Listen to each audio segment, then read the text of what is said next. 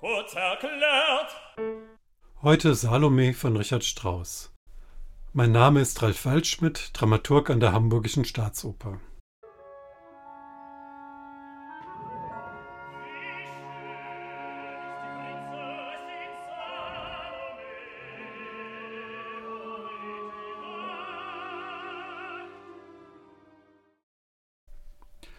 Dieses Stück schreit nach Musik, soll Richard Strauss ausgerufen haben, als er Oscar Wildes Drama Salome 1902 in der Berliner Inszenierung von Max Reinhardt gesehen hatte. Und Wildes Tragödie in einem Akt birgt an Dramatik, an psychologischer und emotionaler Drastik gewiss genug Stoff, um einen Komponisten wie Strauss zu inspirieren. Die Geschichte geht zurück auf das Neue Testament, genauer das Markus-Evangelium. Dort wird bereits der Kern der Handlung erzählt.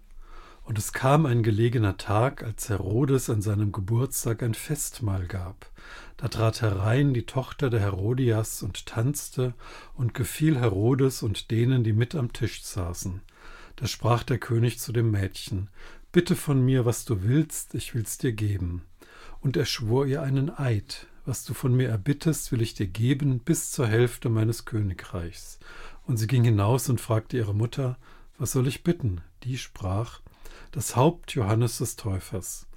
Da ging sie sogleich eilig hinein zum König und sprach, ich will, dass du mir gibst, jetzt gleich auf einer Schale, das Haupt Johannes des Täufers. Soweit das Markus-Evangelium. Herodes will dem Wunsch Salomes nicht folgen, weil er in Johannes einen Heiligen ahnt, doch er muss seinen Eid erfüllen. Weiter heißt es im biblischen Text, und sogleich schickte der König den Henker hin und befahl, das Haupt des Johannes herzubringen. Der ging hin und enthauptete ihn im Gefängnis und trug sein Haupt dabei auf einer Schale und gab's dem Mädchen, und das Mädchen gab seiner Mutter.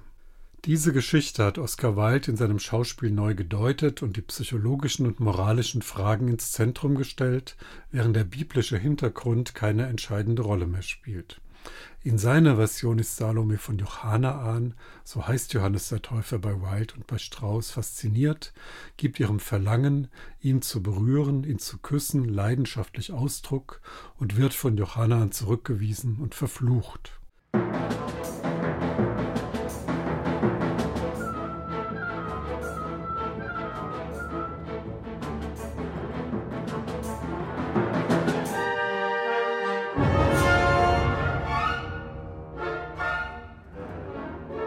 Nach dem Tanz vor Herodes fordert sie Johanna ans Kopf, nicht auf Geheiß ihrer Mutter, wie es im Markus-Evangelium der Fall ist, sondern, wie es im Text bei Wild heißt, zu ihrer eigenen Lust.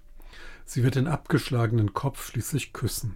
Wie die wenige Jahre später entstandene Straußoper Elektra könnte man auch Salome als Familiendrama sehen. Heute würde man sagen, eine Patchwork-Familie. Salome ist die Tochter der Herodias, die in zweiter Ehe König Herodes, den Bruder ihres Mannes, geheiratet hat, was nach den orthodoxen Gesetzen als Blutschande galt. Dies wird vom Propheten Johanaan angeprangert. Johanaan wird deshalb auf Betreiben der Herodias eingekerkert. Salome ist ein sehr junges Mädchen, vielleicht 16 oder 17 Jahre alt. Sie lebt in einer Welt ohne jeden moralischen Kompass, wächst auf zwischen unermesslichem Reichtum, Brutalität, sexuellen Exzessen und ideologisch-religiösen Kämpfen. Herodes, von dem es heißt, dass er Salome mit seinen Maulwurfsaugen unter den zuckenden Lidern fortwährend ansieht, begehrt seine Stieftochter mehr als er sollte. Ihre Mutter Herodias schweigt dazu, schützt ihre Tochter nicht. Dimitri Tscherniakow, der Regisseur der aktuellen Salome-Produktion, deutet dies so. Zitat von Tscherniakow. Wir beginnen zu vermuten, dass Salome in ihrer Kindheit Missbrauch und Perversion seitens ihres Stiefvaters erlebt haben muss und dass das jahrelang totgeschwiegen und unter den Teppich gekehrt wurde und dass ihre Mutter immer schon alles wusste, aber so tat, als wäre alles in Ordnung gewesen. Und jetzt sehen wir, dass so gut wie keine Beziehung zwischen Mutter und Tochter mehr besteht. Es gibt in der Oper keinen Dialog zwischen Herodias und Salome und es herrscht nur noch eisige Gefühllosigkeit zwischen ihnen. Wir sehen, dass etwas Schreckliches und Schwieriges in Salome vorgeht, dass sie etwas Gebrochenes in sich trägt und dass sie von der Idee der Reinheit besessen ist. Soweit Dimitri Tscherniakow. Um diese seelischen Abgründe auszudrücken, hat Richard Strauss musikalisch Neuland betreten. Salome sollte die radikalste und vielschichtigste Partitur des Opernkomponisten werden.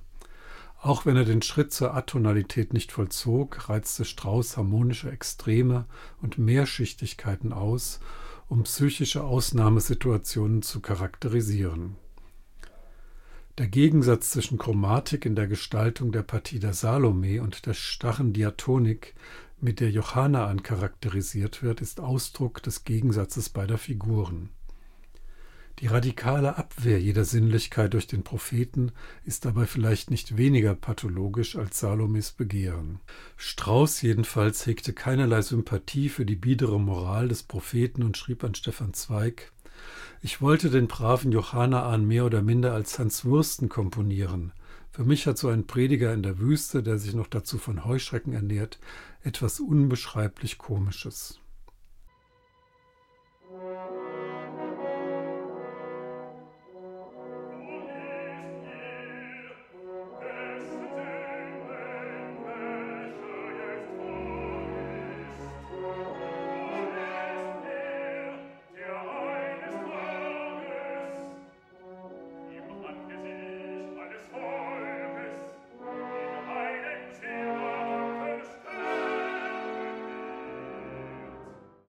Sein ganzes Können und sein künstlerisches Einfühlungsvermögen konzentrierte Strauss auf Salome selbst. Er schrieb eine Partie, die extreme Herausforderungen bietet, eigentlich Unmögliches verlangt. Eine 16-Jährige mit der Stimme einer Isolde. Strauss war sich dessen bewusst und reduzierte das riesig besetzte Orchester nach der Uraufführung. Es ging ihm niemals um bloße Lautstärke, sondern um eine möglichst große und ausdifferenzierte instrumentale Farbpalette um den verborgenen Wegen und Umwegen der Seele auf die Spur zu kommen.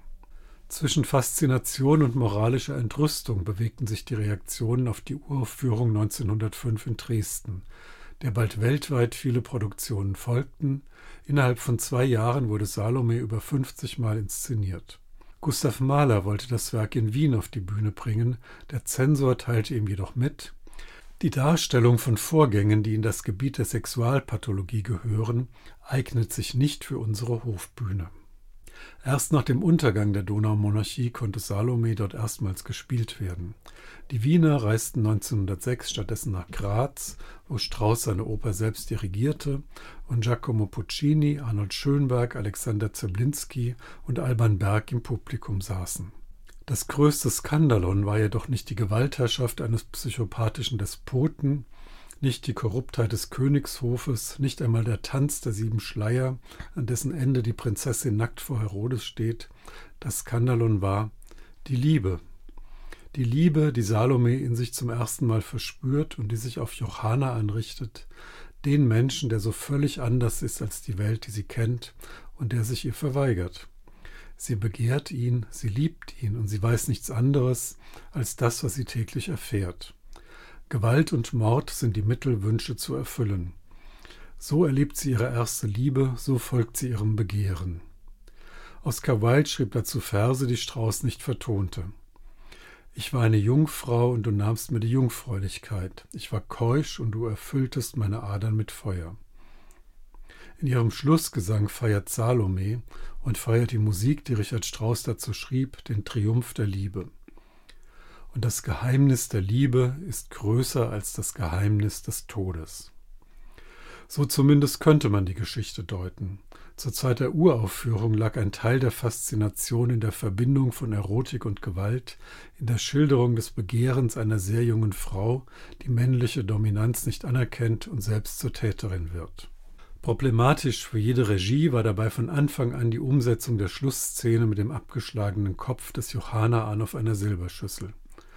Von den einen als Perversion mit Sensationswert empfunden, fühlten sich andere abgestoßen oder zu Spott aufgerufen. Es gibt wohl kaum eine Opernszene, zu der so viele Karikaturen und Parodien entstanden sind. Von heute aus gesehen kann der vordergründige Nervenkitzel, der darin für das Publikum der Vergangenheit lag, nicht mehr von Bedeutung sein. Es bleibt die faszinierende musikalische Gestaltung des Schlussmonologs der Salome und es bleibt die Frage nach der psychischen Situation einer jungen Frau, der nirgends ein Mensch gegenübertritt, den sie achten könnte. Herodes wird am Ende befehlen, man töte dieses Weib. Doch da ist Salome schon längst Opfer der größten Einsamkeit geworden, die sich denken und fühlen lässt, alleingelassen mit der eigenen unstillbaren Sehnsucht, alleingelassen mit sich selbst.